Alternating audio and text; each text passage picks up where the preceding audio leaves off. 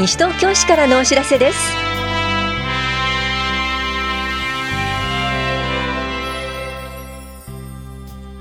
今日は休日診療を行っている当番の病院。西東京市空き家対策等対策計画素案のパブリックコメントなどについてお知らせします。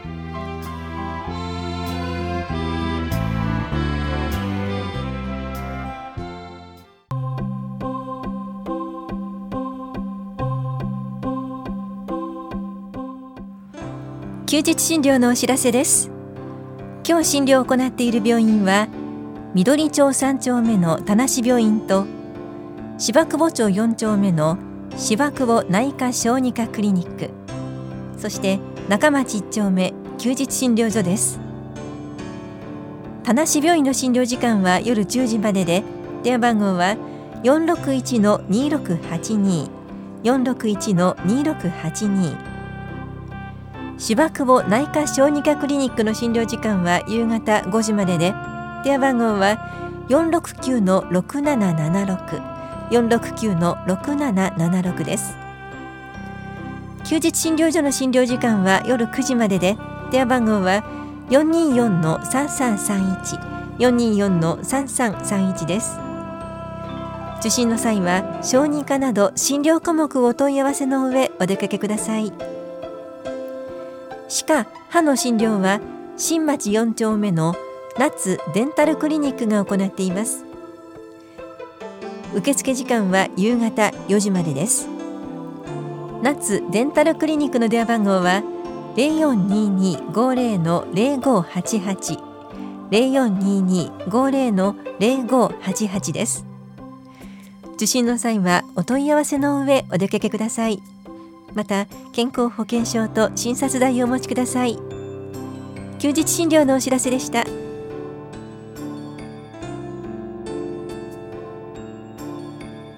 皆さんのご意見をお寄せください。西東京市空き家等対策計画素案のパブリックコメントを募集しています。市の重要な政策を策定する際に原案を公表して広く市民の皆さんから意見を求めいただいた意見を考慮しながら政策を決定します。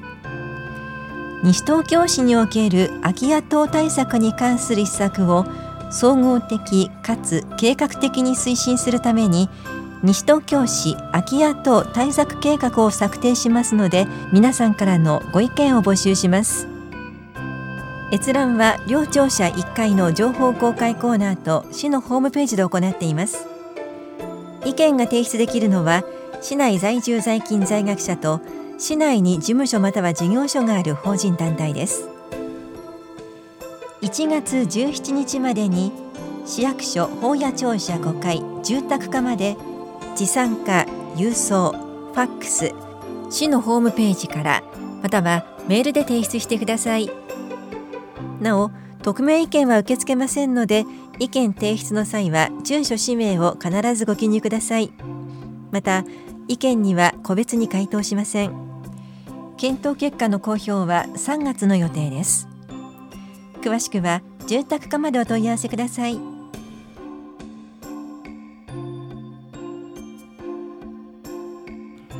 離乳食講習会ステップのお知らせです。市内在住の6ヶ月から9ヶ月までの乳児と保護者を対象に離乳食の中期食から後期食のお話非食歯科の話をします。この講座は1月28日火曜日午後1時15分から3時まで田無総合福祉センターで行われます。受講ご希望の方ははがきかメールでお申し込みください。申し込みの締め切りは1月7日です。お申し込みお問い合わせは健康課までどうぞ。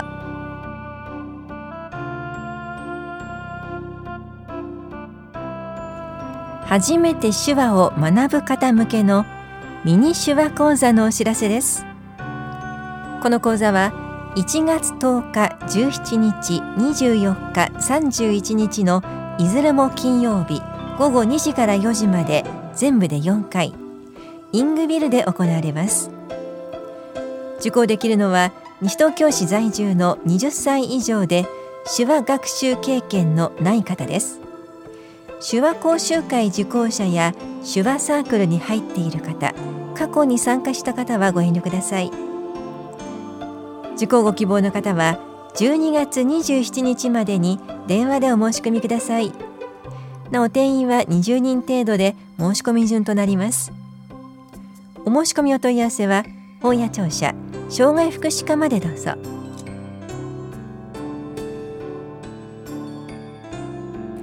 あなたの地域の民生委員児童委員と主任児童委員をご存知ですか？民生委員児童委員と主任児童委員は民生委員推薦会の選考を受け厚生労働大臣から委嘱されます。12月1日に全国で一斉改選が行われ西東京市でも各委員が新たに決まりました。任期は3年間です。民生委員児童委員は担当する地域の中で高齢者障害者子育てに心配のある方などの福祉に関する幅広い相談を受け付けています。相談の内容に応じて市や関係機関を紹介したり情報提供を行ったりします。民生委員児童委員の活動は市民が抱える問題について相手の立場になり親身に相談を受けること。社会福祉制度やサービスの内容情報を的確に提供すること。市民の求める生活支援活動について支援体制を作っていくこと。市民の福祉需要に対し適切なサービスの提供が図られるよう支援すること。市民が福祉需要に応じたサービスが得られるよう関係行政機関施設団体などに連絡し必要な対応を促すこと。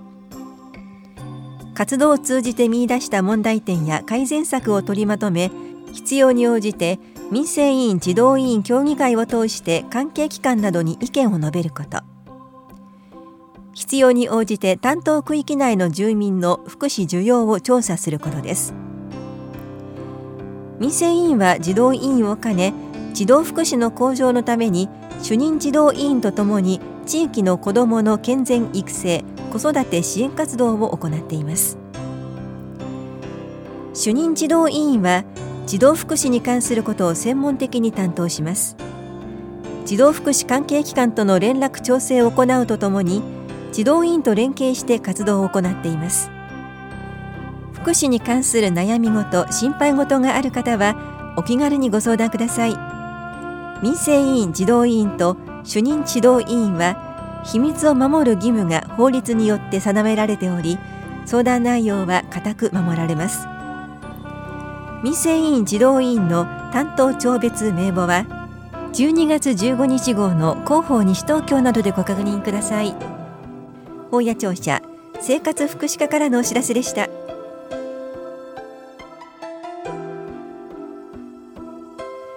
東京都身体障害者補助犬給付事業のお知らせです。盲導犬、介助犬、聴導犬の給付申請を受付します。対象となるのは市内に1年以上居住する満18歳以上で世帯の所得税月平均額が7万7千円未満の在宅身体障害者のうち視覚障害1級死体不自由1級2級聴覚障害2級のいずれかに該当する方です。ただし事前に訓練事業者に補助犬の給付相談が必要です。詳細は法や庁舎障害福祉課までお問い合わせください。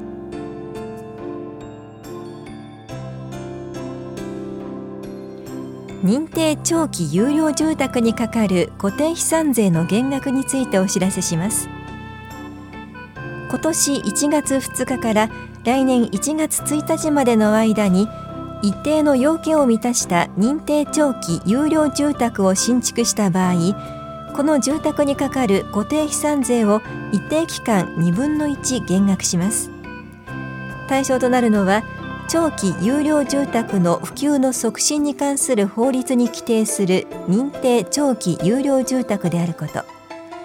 居住部分の床面積が家屋の床面積の2分の1以上であること。居住部分の床面積が50以上280平方メートル以下であることです。減額期間は3階建て以上の準耐火構造及び耐火構造の住宅は新たに課税される年度から7年間。これ以外の住宅は5年間で減額範囲は居住部分の床面積120平方メートルまでです。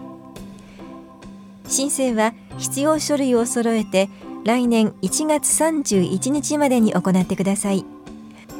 申告については飛散税課職員が家屋調査に訪問した際に認定長期有料住宅であることを伝えてください。減額の申請手続きについて説明します。お問い合わせは東京都多摩建築指導事務所。電話042-464-2154 042-464-2154までどうぞ。棚視聴者飛散税課からのお知らせでした。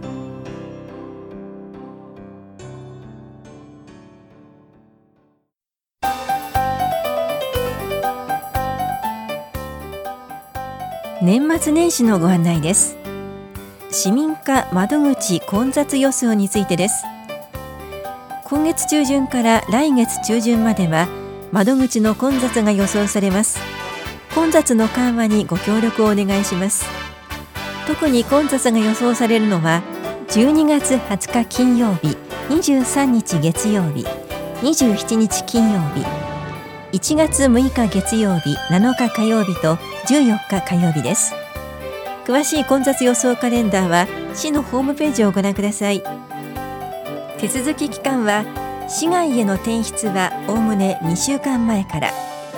市内への転入転居は引っ越し後2週間以内です。住民票の移動印鑑登録と証明発行業務はひばりが丘駅前柳橋市長所でも取り扱っています。市庁舎駐車場は有料時間貸し駐車場です。市役所で手続きをする方は1時間無料となりますが混雑時に待ち時間が長くなり超過した分は有料になります。駐車場の駐車台数には限りがありますので来庁の際には公共交通機関をご利用ください。また住民票等自動交付機を棚視庁舎本屋庁舎ひばりが丘駅前出張所八木沢芝久保法屋駅前各公民館と東伏見ふれあいプラザに設置していますのでご利用ください。なお12月29日から1月3日までは住民票と自動交付機とコンビニ交付が休止します。棚視聴者本屋庁舎市民課からのお知らせでした。